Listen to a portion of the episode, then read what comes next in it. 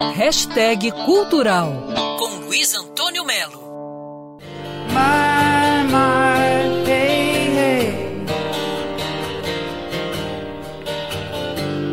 Rock and roll is here to stay. Com repercussão muito grande no meio musical foi a decisão do cantor, compositor, poeta, escritor canadense Neil Young que decidiu retirar todas as suas músicas do Spotify, porque um apresentador chamado John Rogan fez um episódio do podcast lá dentro do Spotify, espalhando informação podre sobre a vacina contra a Covid-19. Imediatamente, Neil Young mandou o Spotify tirar as suas músicas, o Spotify teve que retirar do ar, e no dia seguinte a Apple convidou, Neil Young aceitou, e agora ele está na plataforma da Apple Music.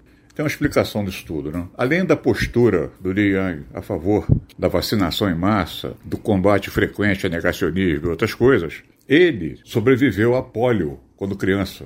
Mais tarde, ele mandou uma carta para o cientista Albert Sabin, inventor da vacina contra a pólio, enaltecendo a grandeza de Sabin, como se sabe, doou todo o dinheiro para instituições de caridade, e os dois acabaram se encontrando. Foi um caloroso encontro, esse do Niang com Albert Sabin. Na carta enviada ao Spotify, ele afirma que a plataforma se tornou, aspas, lar de desinformação que coloca vidas em riscos, mentiras vendidas por dinheiro. O Spotify tentou se defender das acusações, dizendo que removeu mais de 20 mil episódios relacionados à Covid-19 desde o início da pandemia, mas que busca equilibrar a segurança dos ouvintes com a liberdade para criadores.